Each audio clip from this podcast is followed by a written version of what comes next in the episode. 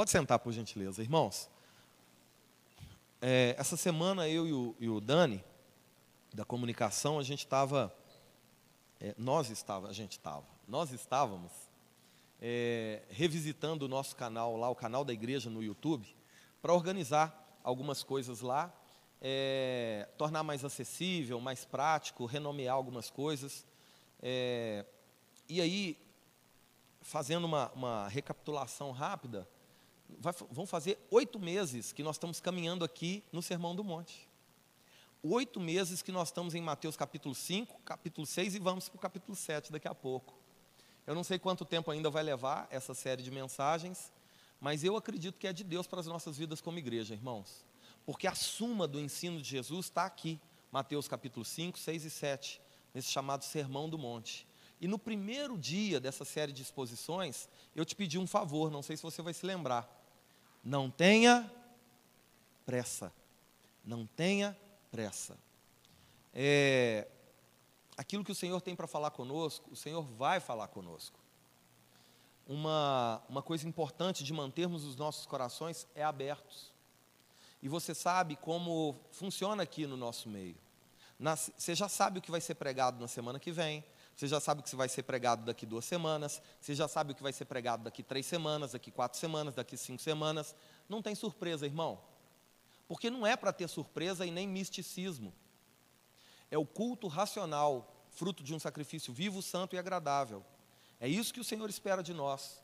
Por isso eu peço você, a cada semana, visita o texto que nós vamos compartilhar na semana que vem, ore ao Senhor, peça ao Espírito Santo para te dar direção, para quando a gente chegar aqui, o Senhor confirmar no nosso coração.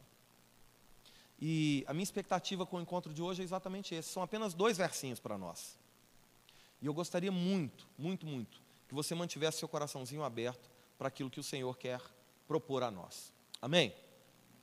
Nós vamos ver Mateus capítulo de número 6, versos 22 e 23. Antes de ler o texto, eu quero relembrar o que nós vimos na semana passada. Jesus inicia a segunda metade do capítulo 6 é, do Evangelho aqui de Mateus, propondo agora uma relação pública, é, a maneira pública dos seus discípulos viverem. A primeira metade do capítulo 6, você se lembra, Jesus está propondo pilares para uma vida piedosa, mas ele faz um alerta: cuidado para não transformar em vaidade aquilo que deveria ser piedade, cuidado para não fazer em público aquilo que tem que ser feito no secreto são práticas, é, são orientações de uma vida devocional que fomentam o seu relacionamento com Deus. Esmola, oração e jejum é algo entre você e Deus. Os religiosos estavam usando isso para se engrandecer, para se mostrar para as pessoas, para serem vistos e aplaudidos pelos homens. Jesus repudia essa prática e fala que não pode ser assim. Por quê? Você vai perder o prêmio de fazer uma oferta sincera, uma esmola verdadeira. Você vai perder o prêmio de orar ao Senhor no secreto. Você vai perder o prêmio de ter um jejum sincero diante de Deus. Aquilo que poderia ser diante de Deus, aquilo que você poderia receber de Deus, cai por terra. Quando o desejo do coração do homem é apenas o de ser visto e reconhecido e aplaudido pelos outros homens. Jesus afirma: essa é a única recompensa que você vai receber. Então, a primeira metade do capítulo 6 está fomentando um relacionamento vertical, nós e Deus. A segunda metade do capítulo 6 é um relacionamento comunitário. Como é que a nossa vida piedosa, como é que a nossa vida devocional, como é que a nossa sinceridade no secreto com Deus agora é refletida na vida pública, com os irmãos, com a igreja, com a sociedade. E aí, para falar disso, Jesus vai apresentar é, quatro paralelos. Ele vai propor quatro escolhas que devem ser feitas pelos seus discípulos a fim de testemunhar quem é o Deus a quem eles servem. E esse é o primeiro alerta que eu gostaria de fazer para nós, trazer para nós nessa noite. As escolhas que você faz revelam o Deus a quem você serve. Se as escolhas que você faz, elas estão focadas em você mesmo e são para você mesmo, quem é o seu Deus? Seu próprio ventre seus próprios desejos, as próprias concupiscências, o próprio coração natural. Mas se as escolhas que você faz, e Jesus começou a falar sobre isso Nós vimos isso na semana passada, a partir do verso 29. Se as, 19. Se as escolhas que você faz têm a ver com os tesouros dessa terra, quem é o seu Deus? Os tesouros dessa terra. E o alerta que Jesus faz, né, quando ele propõe dois tesouros, um na terra e um no céu, é que aonde estiver o tesouro, aonde você conferir valor, aonde estiver o que é precioso para você, aonde tiver o seu tesouro, vai estar também o seu coração.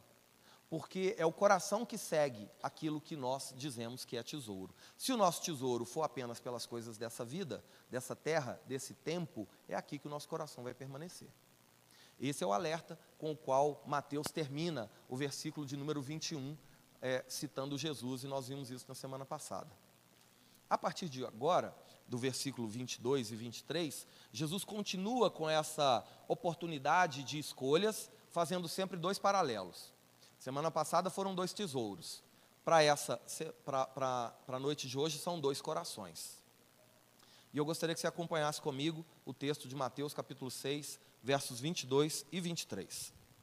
A palavra do Senhor diz assim: é, é, são dois corações, não, dois olhos, perdão.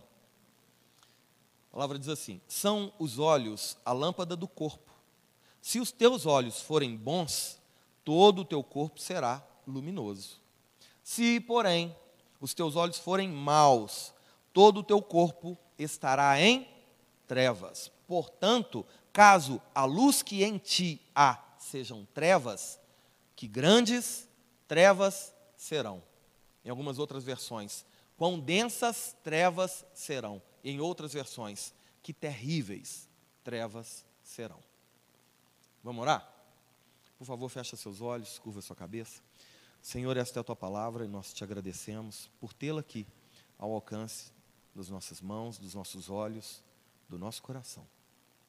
Fala conosco, Senhor, e nos direciona conforme a tua vontade, em nome de Jesus. Amém? Irmão, Jesus está combatendo a hipocrisia dos religiosos que com os lábios se diziam é, de Deus, amar a Deus, mas com o coração rejeitavam ao Senhor. Não, não viviam os princípios e os valores de Deus, viviam os seus próprios conceitos religiosos. O religioso, a mentalidade religiosa, cria é, instâncias onde Deus é Deus e onde Deus não é Deus mas não de acordo com o que Deus estabelece, de acordo com o que o próprio religioso estabelece. Até aqui é de Deus, daqui para lá não é de Deus mais.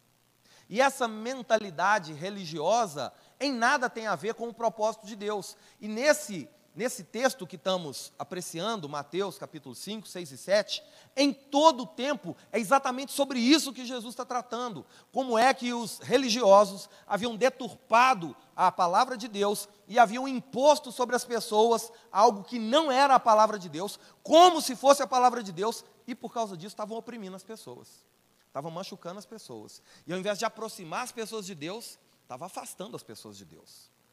E aí Jesus, nessa, nesse ensino, lá no monte, ele está ensinando aos seus discípulos como é que um seguidor de Jesus, um filho de Deus, deve verdadeiramente interpretar a vontade de Deus. Não segundo o próprio coração, não segundo os próprios desejos, não segundo o que acredita ser o certo, mas segundo o que a Bíblia, a palavra, diz que é certo. Guarda algo no seu coração, irmão. Você sabe o que é justiça? Justiça é o que Deus diz. Justiça não é o que eu acho. O meu coração, o nosso coração, ele é enganoso. O nosso coração, ele é tendencioso. O nosso coração, ele busca coisas que são boas para ele mesmo. Mas muitas vezes essas coisas que são boas para o próprio coração podem não ser aquelas que estão no coração de Deus. Por isso, entre o que eu acho que é certo e o que a Bíblia diz que é certo, eu tenho que ficar com o que a Bíblia diz. Aquilo que eu acho que é justo e o que a Bíblia diz que é justo, é isso que é o parâmetro para mim e para você que somos discípulos de Jesus, que somos seguidores de Jesus, que somos filhos de Deus. Amém? Então Jesus está combatendo a hipocrisia dos religiosos. Ah, Jesus chega a chamar essa prática, de assemelhar essa prática à prática dos ladrões. Você lembra na semana passada que Jesus fala que os tesouros dessa terra estão sujeitos ao tempo. a traça e a ferrugem vão corroer. E os ladrões, eles podem escavar e roubar. A palavra que Jesus usa nesse texto de Mateus, capítulo, é, capítulo 6, o verso 20, é a palavra cleptos, que significa falsos mestres. Literalmente isso. Aqueles que abusam da confiança do outro para benefício próprio. Aqui Jesus está apontando essa crítica, irmãos, para os religiosos, que distorceram a palavra de Deus e estavam oprimindo as pessoas. Não para que as pessoas se voltassem para Deus, mas para que as pessoas se voltassem para eles mesmos. Para que as pessoas os servissem, para que as pessoas fizessem por eles e para eles o que eles queriam que fosse feito. Você sabe o que é triste? O triste é que isso deveria ter acabado lá na época de Jesus com essa crítica. Mas parece que não acabou. Parece que ainda nos dias de hoje, alguns manipulam a tantos para benefício próprio. Ainda parece que alguns oprimem a tantos e por causa é, desse tipo de ensino, desse ensino mentiroso, é, conduzem pessoas a fazer aquilo que não é o que Deus está pedindo, mas é o que eles mesmos, líderes, falsos mestres, ladrões, querem que seja feito.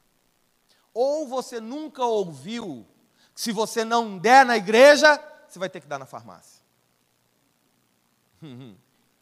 Isso entre tantas outras coisas, viu, irmão? Que a gente nem pode gastar tempo com isso hoje. Isso deveria ter acabado, irmão. Só que a gente precisa fazer uma meia-culpa. Porque só tem enganador onde tem enganado. E só tem o um enganado quando o coração está vazio. É por causa da nossa inabilidade em conhecer a palavra que a gente acaba sendo atraído e seduzido por essas coisas. É por causa do nosso coração ainda ganancioso que a gente acredita nessas mentiras. É por causa do nosso egoísmo e do nosso desejo por apenas construir e viver algo que seja meramente natural, que a gente acaba se dispondo a esse tipo de coisa tão absurda. Afinal de contas, é maravilhoso para um coração meramente natural conquistar, avançar, vencer, dominar. É, ué. É tudo que o coração meramente natural quer. Por isso, essa crítica que Jesus está fazendo agora, nesses versos que nós, vamos, que nós lemos, né? Ou que nós vamos ler, nós já lemos? Gente, é o meu, é meu terceiro culto de hoje, vocês têm que ter misericórdia de mim. Às vezes eu estou aqui pregando e eu estou vendo um irmão aqui de camisa branca, aí eu viro para o lado, a hora que eu olho de novo é um outro irmão, camisa florida. Eu falei, uai, é porque já trocou de culto. Mas é por isso que agora, Jesus falando sobre escolhas, né? Ele falou sobre dois tesouros e agora ele vai falar sobre dois tipos de olhos. Por quê, irmãos? Porque os olhos são a conexão direta para o coração. O olho é a ponte que vai direto para o seu coração. E toda vez que a Bíblia fala de coração, ela está falando de coração, coração e mente. Mente e coração na Bíblia é praticamente a mesma coisa, tá? O conceito judaico de coração é a essência. É aquilo que define as suas ações e reações, o seu comportamento. Então, nesse texto que lemos, Jesus começa a dar para os seus discípulos agora condição de, de definir que tipo de olhos eles têm. Por quê? Porque as escolhas que eles fizerem vai revelar o Deus a quem eles servem. E como agora eles já aprenderam acerca de uma vida piedosa diante do Senhor, uma vida no secreto, essa vida no secreto precisa revelar uma vida pública que também honra a Deus. Amém? E aí, irmãos, a, esse trecho fala sobre essa via de mão dupla em direção ao coração. Olha como é importante entender acerca disso. Aquilo que eu coloco os meus olhos é aquilo que vai encher o meu coração. Ok? Com o coração cheio de algo, esse coração cheio de algo vai levar os meus olhos a buscar de novo por aquilo. Por quê? Porque os olhos são a fonte do desejo, dos desejos. Só que os olhos também revelam qual é o desejo que já repousa no nosso coração. Quer ver um exemplo? Quando você tem que comprar um sapato, um relógio, um celular, uma casa, um carro, qualquer coisa, o que, que você começa a fazer? Hã? Você começa a pesquisar, você começa a olhar, você começa a procurar. Você vai na internet, você conversa com as pessoas. Os homens, sabe, sabe o que, que os homens fazem? Quando os homens querem trocar de carro, eles veem um carro passando na rua, eles param o irmão e falam: Senhor, como é que é esse carro aí? É bom? Aí o cara, para se livrar do carro, fala: É ótimo. Quer comprar o meu? Mas aqui os olhos, eles geram desejo, porque naquilo que você coloca os seus olhos, aquilo alimenta o seu coração, e quando o seu coração está cheio daquilo, o seu coração passa a levar os seus olhos a querer mais daquilo. Irmãos, aqui é um alerta, mas também é uma oportunidade. Pode servir para o mal, mas pode servir também para o bem. Por quê? Porque se os nossos olhos estiverem colocados em coisas ruins, em coisas más, se os olhos forem maus, ele vai encher o coração de maldade. E o coração cheio da maldade, cheio de coisas ruins, ele vai desejar por mais coisas ruins, isso se torna um círculo vicioso. É por isso que a Bíblia diz que um abismo chama outro abismo.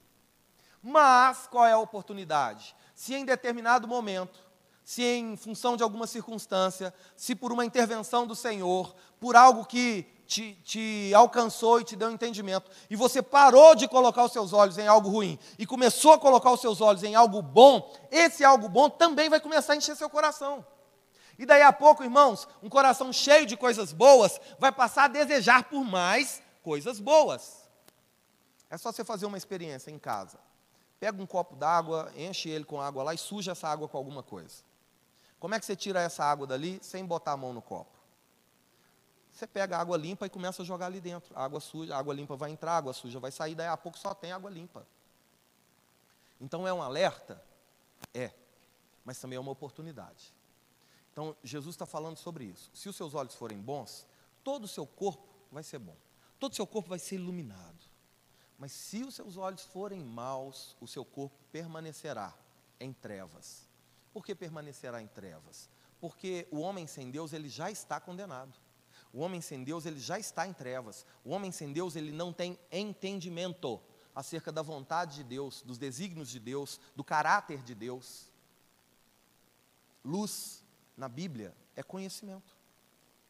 Esse texto fala sobre nos encher do conhecimento acerca da verdade, nos encher acerca da verdade que é Jesus, nos encher daquilo que pode verdadeiramente iluminar a nossa caminhada de volta para o Pai, irmãos. Amém? Então, a, é uma via de mão dupla. E no início do verso 22, Jesus já faz um alerta quando ele diz que ah, são os olhos que irão guiar as nossas vidas. Vamos ler o verso 22 de novo. São os olhos a lâmpada do corpo. É como se você estivesse num lugar escuro e acendesse uma lanterna e fosse ali guiando a sua caminhada. São os olhos que vão fazer isso. Só que a figura olhos e a figura corpo aqui fala da própria vida da pessoa.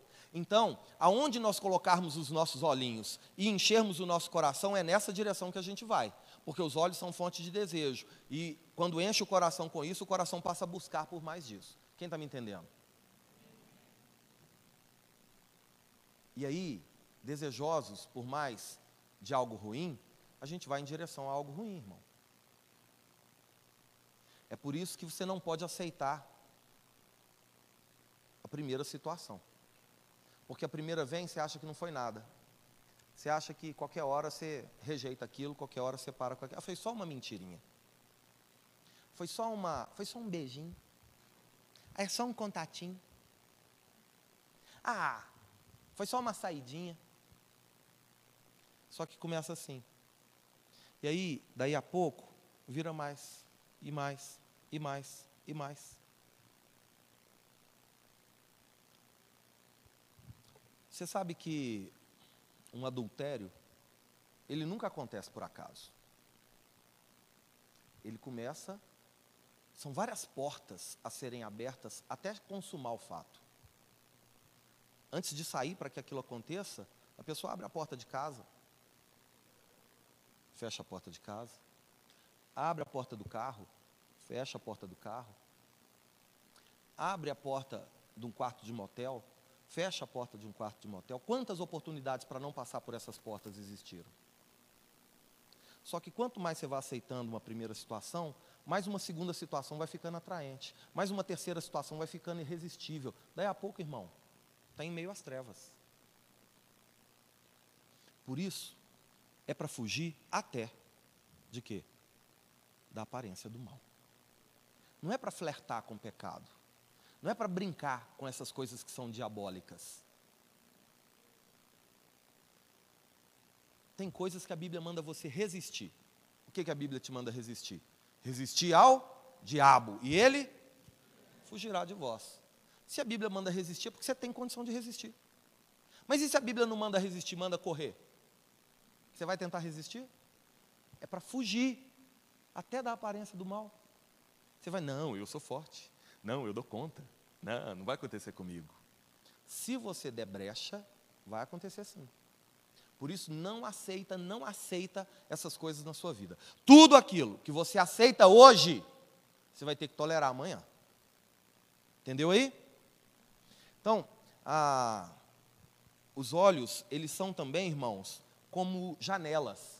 Talvez uma melhor figura, uma melhor tradução para essa ilustração que Jesus está trazendo aqui, ah, talvez até melhor do que a candeia, do que a lanterna, do que a lamparina, seja uma janela, porque a janela é aquele, é aquele objeto que divide dois ambientes, o que está do lado de fora e o que está do lado de dentro. A, a janela tem essa, tem essa possibilidade de bloquear a luz ou de deixar a luz entrar. Então, os olhos são essa janela para o coração. A grande questão é o seguinte: a primeira pergunta que eu quero fazer para você, que inclusive é o título da mensagem para hoje: como estão os seus olhos? Porque essa resposta, irmão, vai apontar para como está o seu coração. Se os seus olhos estiverem maus ou estiverem olhando para coisas más, não se iluda de achar que o seu coração está preservado. Não está. Se os olhos forem maus, se os olhos estiverem maus, o coração vai se contaminar, o coração vai estar igualmente mal. Mas se os seus olhos estiverem bons, o seu coração vai estar mais forte, o seu coração vai estar igualmente bom, o seu coração vai estar iluminado com o conhecimento da verdade que liberta. Será que os nossos olhos ainda estão focados demais nas coisas desse mundo? na luz desse século, nos tesouros dessa terra, nas coisas dessa vida? Uma próxima pergunta para nós. O que nós estamos colocando para dentro de nós? O que nós estamos aceitando em nossas vidas? Do que nós estamos nos alimentando? Com que verdade? Com que princípios? Com que valores temos deixado entrar para o nosso coração? Não se esqueça, Aquilo que você deixar entrar no seu coração é aquilo que vai conduzir a sua caminhada, é aquilo que vai conduzir a sua vida, é aquilo que vai gerar desejo em você. Se o seu coração é desejoso apenas pelas coisas dessa terra, irmão, cuidado, porque é aqui que o coração vai ficar. Nós vimos isso na semana passada. É o coração que segue o tesouro, não é o tesouro que segue o coração. E agora olha o alerta que Jesus faz no final do verso 23. Vai comigo, Mateus 6, 23. Olha o alerta que ele faz. Final do verso 23. Portanto, caso a luz que em ti há sejam trevas, que grandes trevas serão. Jesus está combatendo aqui, irmãos, a hipocrisia dos fariseus, dos religiosos, dos hipócritas que diziam ser de Deus, mas estavam com o coração fechado para Jesus. Deus estava se revelando na pessoa de Jesus e eles não conseguiam ver, estavam com os olhos fechados. Jesus disse: Eu vim para os meus e os meus me rejeitaram. Não, isso não é Jesus, não, não, isso não é de Deus, não, não, isso não é para mim, não.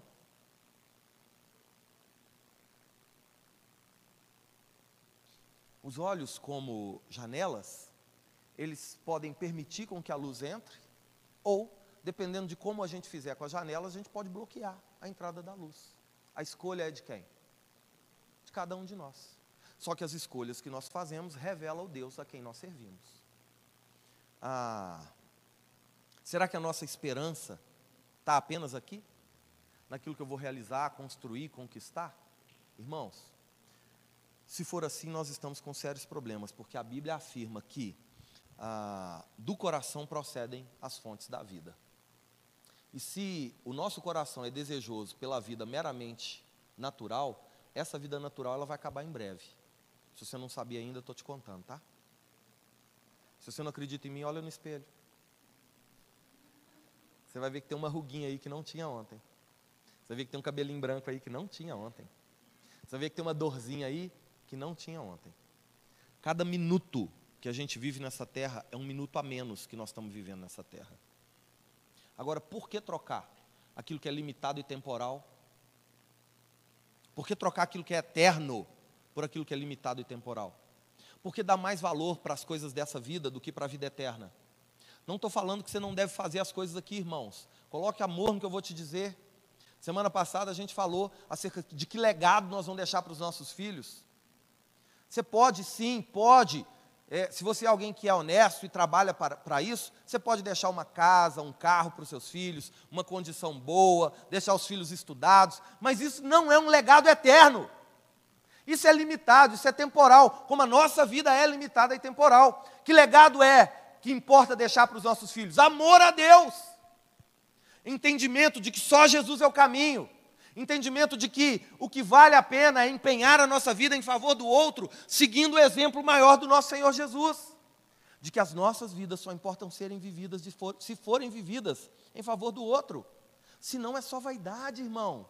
Se não é só algo para benefício próprio, engrandecimento próprio, crescimento próprio e nada mais. É muito pouco frente àquilo que o Senhor tem proposto, como algo que de fato tem valor eterno o que, que a gente vai deixar? Você acha que é mais legal, eternamente falando, o seu filho contar para os amigos assim: ah, papai é um dos maiores empresários do país? Ou, nossa, o papai amava a Deus de tal forma que ele não passava um dia sem evangelizar.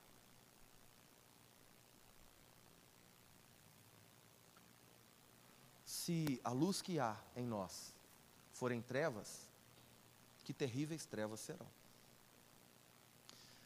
E aqui, irmãos, é, Provérbios capítulo 4, verso 23, fala, fala que se tem algo para que, se tem algo que a gente deve guardar, que seja dinheiro. Não é isso? Não é não? Ah, tá. É porque o texto fala sobre isso, né? Tem gente guardando dinheiro ao invés de guardar o coração. Se tem algo que você deve guardar, irmãos, guarda o coração, porque é do coração que procedem as fontes da vida. E eu gostaria de. Jesus vai falar agora sobre um contraste, né? Entre esses dois tipos de óleos, óleos bons e óleos maus. E é disso que eu, isso que eu gostaria de explorar rapidinho com você.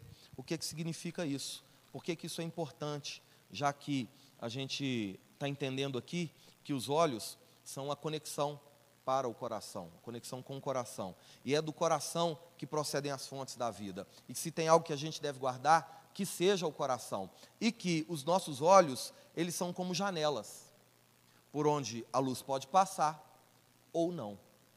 Luz essa que vai iluminar o coração ou manter o coração em trevas.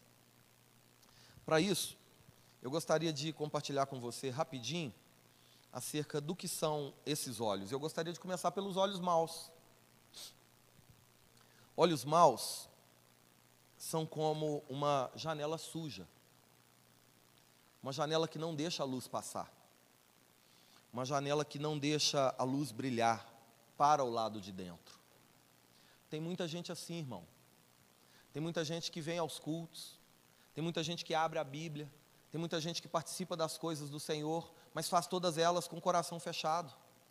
Faz todas elas cheios de si mesmo, sem se dispor verdadeiramente à luz de Cristo. Às vezes a luz da justiça está brilhando do seu lado e você permanece em trevas, cheio de preconceito, cheio de conceitos pessoais pré-estabelecidos e que não te deixam abrir o coraçãozinho para a verdade.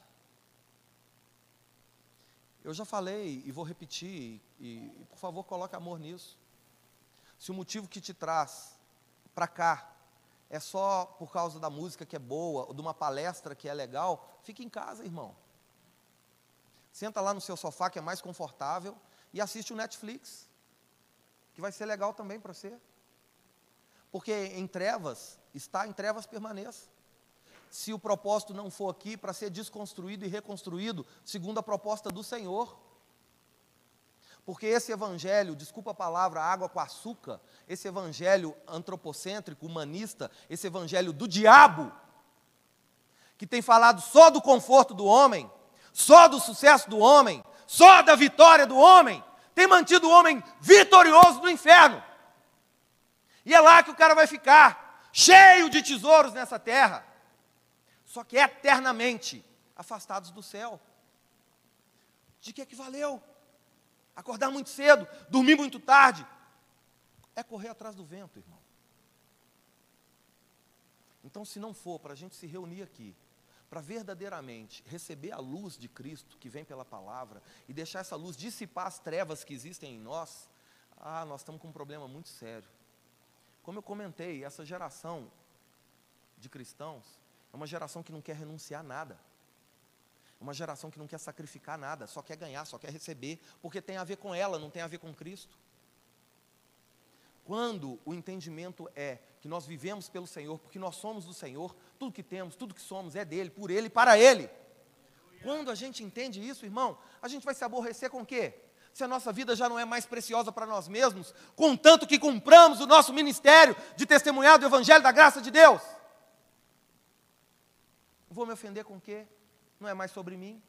Vou me entristecer porque não é mais sobre. Ah, não me deu a paz do Senhor, não, não tem problema não.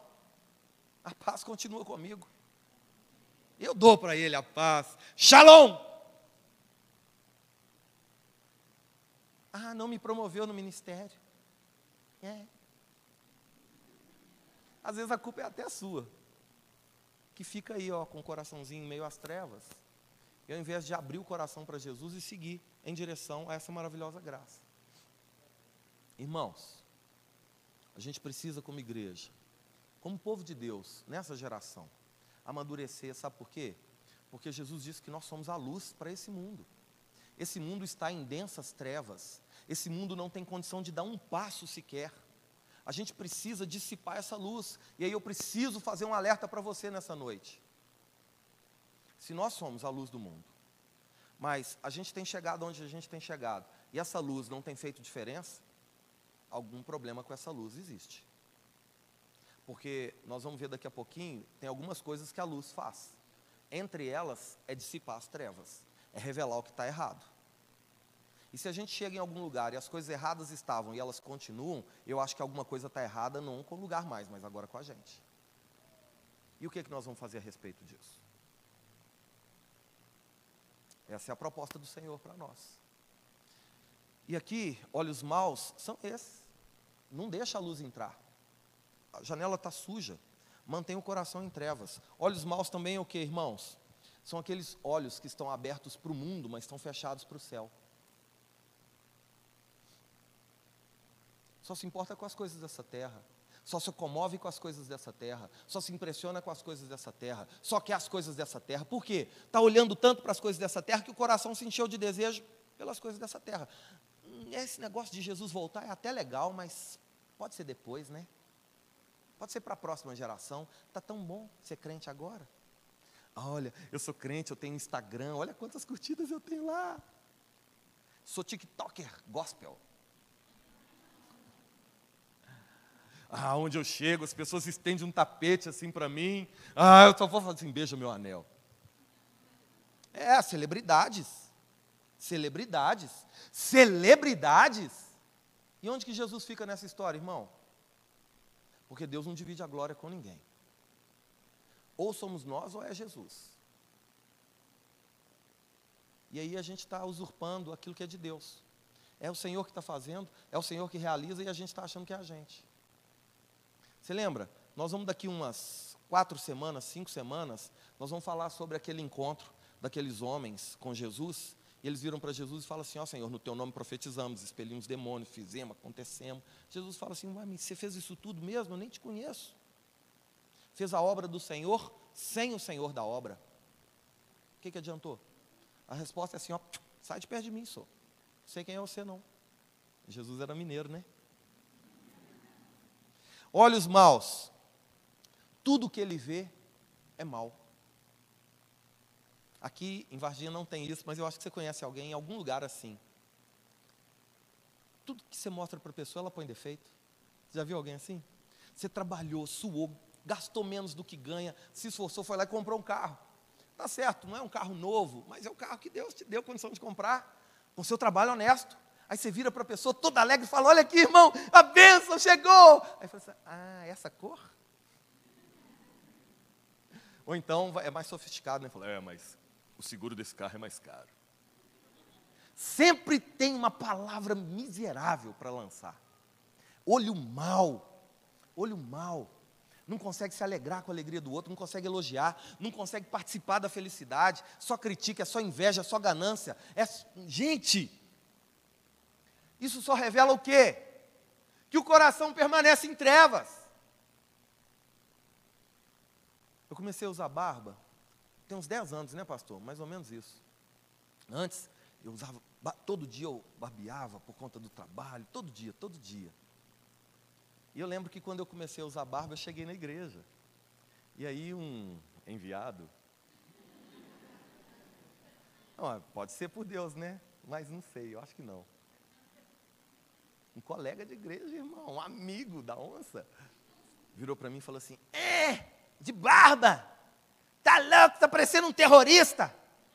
Parecendo que esse cara do Talibã, vou chamar você agora só de Bin Laden. Eu fiquei chateado, irmão. Quem caminha mais pertinho comigo sabe por que dessa barba. Não, não era para contar não, mas... Há uns anos atrás o Senhor falou comigo, olha, eu quero que você deixe um sinal. Para toda vez que você olhar no espelho pela manhã, você se esquecer do que você tem que se esquecer e se lembrar do que você tem que se lembrar. E aí? Aí eu chego lá e o rapaz vira para mim e fala assim, é, Bin Laden. Eu fiquei triste? Passou nem uma semana. Eu estava de novo na igreja e veio um outro, esse enviado, só que do céu. Ele virou para mim e falou assim: Ah, de barba! Tá louco, tá parecendo um profeta! Tá parecendo Abraão, parece Moisés. Não! Parecendo Jesus.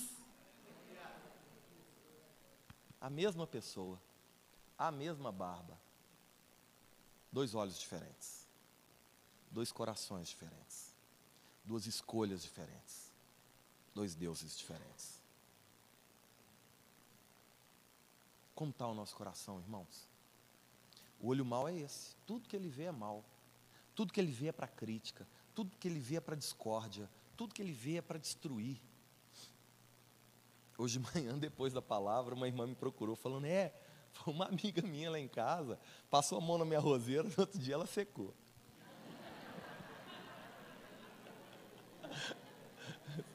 Tá louco, olho mal, mão ruim, tá tudo ruim. O olho mal é aquele que está fechado para a luz, irmão. O olho mal é aquele preconceituoso. Acha, é o vaidoso, orgulhoso, é igual o religioso. Acha que sabe mais do que todo mundo. Se tivesse uma categoria celestial, ele estaria ali, tipo vice-deus. Você conhece alguém que é tipo vice-deus? acha que está em todos os lugares, acha que sabe de tudo, acha que tem todo poder.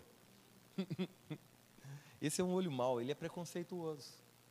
O olho mau é, é aquele que não vê a verdade, é aquele que não quer a verdade. Porque ele sabe que a luz da verdade vai, olha o que, que a luz faz: a luz incomoda. É isso que a luz faz. Já aconteceu com você, há um tempo atrás, quando você era adolescente, e estava dormindo, perto de meio-dia, olha só. Aí sua mãe chegou e na cortina falou: levanta! Aí veio aquela luz, tchá, no seu olho, assim, tipo um vampiro. A luz incomoda. Mas quem que a luz incomoda? Aquele que está confortavelmente vivendo em meio às trevas. Porque quanto mais tempo em meio às trevas, mais acostumado com as trevas você fica. Então a luz incomoda. O que mais que a luz faz? A luz revela. A luz revela todas as imperfeições. Então, quando a gente deixa a luz entrar para dentro do nosso coraçãozinho, ela vai mostrar para a gente mesmo o que está errado, que, que tem que mudar, aonde que tem que arrepender, para quem que eu tenho que pedir perdão. Qual que é o livro do pastor que eu ainda não devolvi? Fica a dica, né? Mas é isso que a luz faz, irmão. A luz revela toda a mazela que existe dentro de nós, porque ela dissipa as trevas. Então a luz incomoda aquele que está acostumado com as trevas. A luz revela as imperfeições. Sabia que o crente não deveria precisar falar assim: isso é pecado, isso está errado, isso é do demônio. Aquele que segue a Cristo, aquele que tem em si a luz da vida, aonde ele chega, ele deveria brilhar essa luz.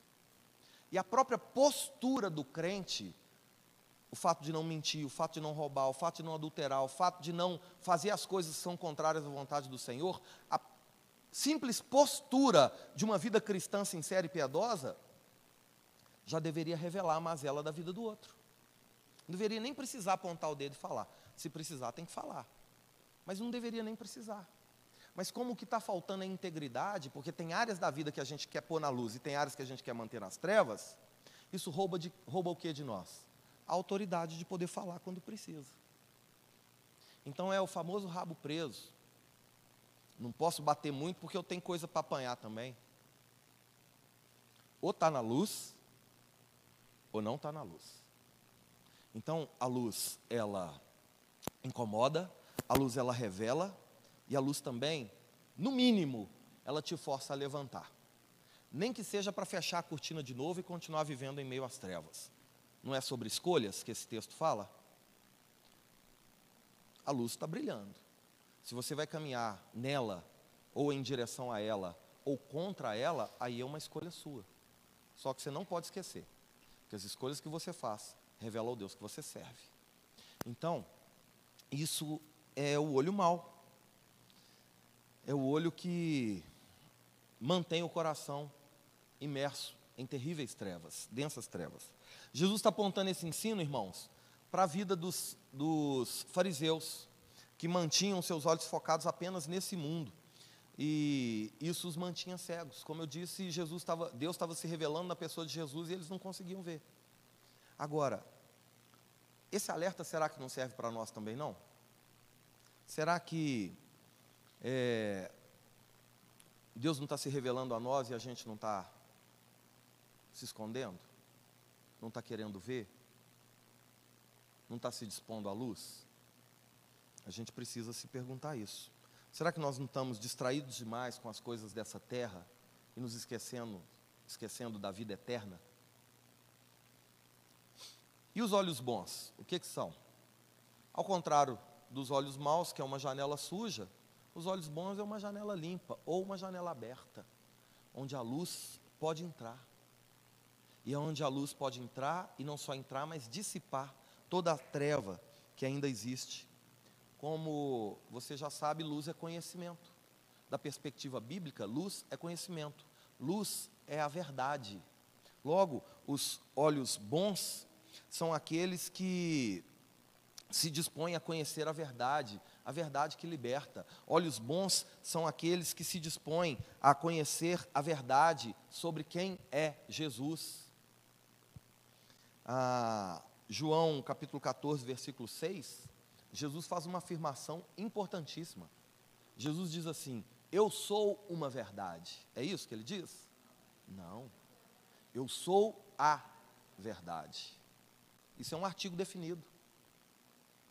Se Jesus é a verdade e não uma verdade, não existe outra verdade para nós. Para nós que somos discípulos, para nós que somos filhos, para nós que queremos caminhar em direção à glória eterna com Deus, não existe outra verdade, irmãos. Existe uma mentira do diabo de que todos os caminhos nos levam para Deus. Também não. Existe uma verdade existe um caminho. Jesus disse, João capítulo 14, versículo 6, Eu sou o caminho. Artigo definido também. Só existe um caminho. Eu sou o caminho, eu sou a verdade e eu sou a vida. Ninguém vem ao Pai a não ser por mim. Não tem outros caminhos, não tem outro caminho a não ser Jesus. Para voltar para Deus, é só esse. E os olhos bons são estes olhos que estão abertos para a verdade que liberta. João capítulo 8, versículo 32, a Bíblia diz: Conhecereis a verdade, e a verdade vos libertará. O contexto ali é sobre o pecado. O pecado é aquilo que te mantém afastado de Deus. Pecado é aquilo que te mantém aprisionado nas coisas meramente dessa vida, dessa terra, do coração não regenerado. Então, se quer libertação para tudo isso, tem que ter olho bom, para buscar conhecer a verdade e a verdade nos libertar. Para reconhecer e entender que só Jesus é o caminho, só Jesus é a verdade, só Jesus é a vida. Qualquer caminho que não for por Jesus vai nos levar à perdição. Qualquer verdade que não for Jesus é uma mentira. E qualquer vida que não for através de Jesus termina em morte. Por isso, olhos bons são aqueles que nos fazem ver que só Jesus é o caminho, a verdade e a vida. E aí, iluminados, o nosso coração iluminado, para a gente concluir, com o nosso coração iluminado, irmãos, com os olhos bons que trazem luz para o coração, a gente consegue caminhar com mais facilidade. Sim ou não? Quem caminha em meio às trevas, caminha tropeçando, caminha trombando, caminha tateando, caminha devagarzinho mas com clareza de direção acerca de que caminho seguir, você não só pode caminhar, você pode correr. Você, só não, você não precisa só correr, você pode voar. Não é isso que Isaías escreveu? Aqueles que confiam no Senhor, hã? não vão só correr, vão voar como águias. Aí está a resposta daquela pergunta lá do início. Às vezes o irmão chega na igreja depois de você, Aí você vê, ele já está fazendo, está frutificando, está liderando o ministério, está fazendo aquilo. O que, que você faz? Um beijo desse tamanho. É, por que, que Deus escolheu ele? Por que, que o pastor escolheu ele? Não foi, foi porque ele tirou o coração das trevas e botou o coração na luz. E aí, ó, iluminado pela luz de Cristo, pelo conhecimento da verdade acerca de quem é Jesus, da obra do Espírito Santo, de quem é o nosso Deus e Pai, ele caminha com segurança, ele caminha com agilidade, ele caminha em paz. Ele não fica com medo de no escuro alguma coisa pegar ele, alguma coisa dar errado. Ele já entendeu, já aprendeu, já compreendeu. Amém? Para a gente concluir, irmãos, eu quero voltar nesse alerta que Jesus faz no final do verso 23, alertando os escribas e fariseus, falando com seus discípulos acerca da sentença aos escribas e fariseus, que se diziam donos da verdade, mas a verdade que havia neles era uma mentira. Ele diz assim: Portanto, caso a luz que há em ti sejam trevas, a luz que estava no coração dos religiosos parecia uma verdade, mas era uma mentira. Caso a luz que há em ti sejam trevas, que terríveis trevas serão. Por quê? São as trevas do engano. O engano é pior do que uma mentira, viu? Porque o engano te faz caminhar achando que você está indo em direção à verdade, em direção à luz, mas você está indo em dire... você acha que está indo em direção a Deus, mas está se afastando de Deus. Por isso, a minha oração por você, nessa noite, é que você deixe a luz de Cristo brilhar na sua vida. Minha oração por você é que você tenha hoje a sua vida toda iluminada pelo Senhor. E assim, você possa caminhar na verdade que liberta. A verdade do conhecimento que gera uma fé verdadeira, robusta e salvífica. A verdade que nos faz entender que sem Jesus nós não somos nada, não podemos nada e não temos nada. A verdade que diz que nós somos carentes, dependentes de um redentor, de um libertador, de um salvador. A verdade que diz que nós, sem Deus, estamos fadados à condenação eterna e que foi necessário o próprio Deus se fazer homem, se entregar no nosso lugar, derramar o sangue para remir o nosso pecado e então nos absolver da culpa que nos era justa, mas que agora foi imputada sobre o justo, para que fôssemos nós justificados. Amém?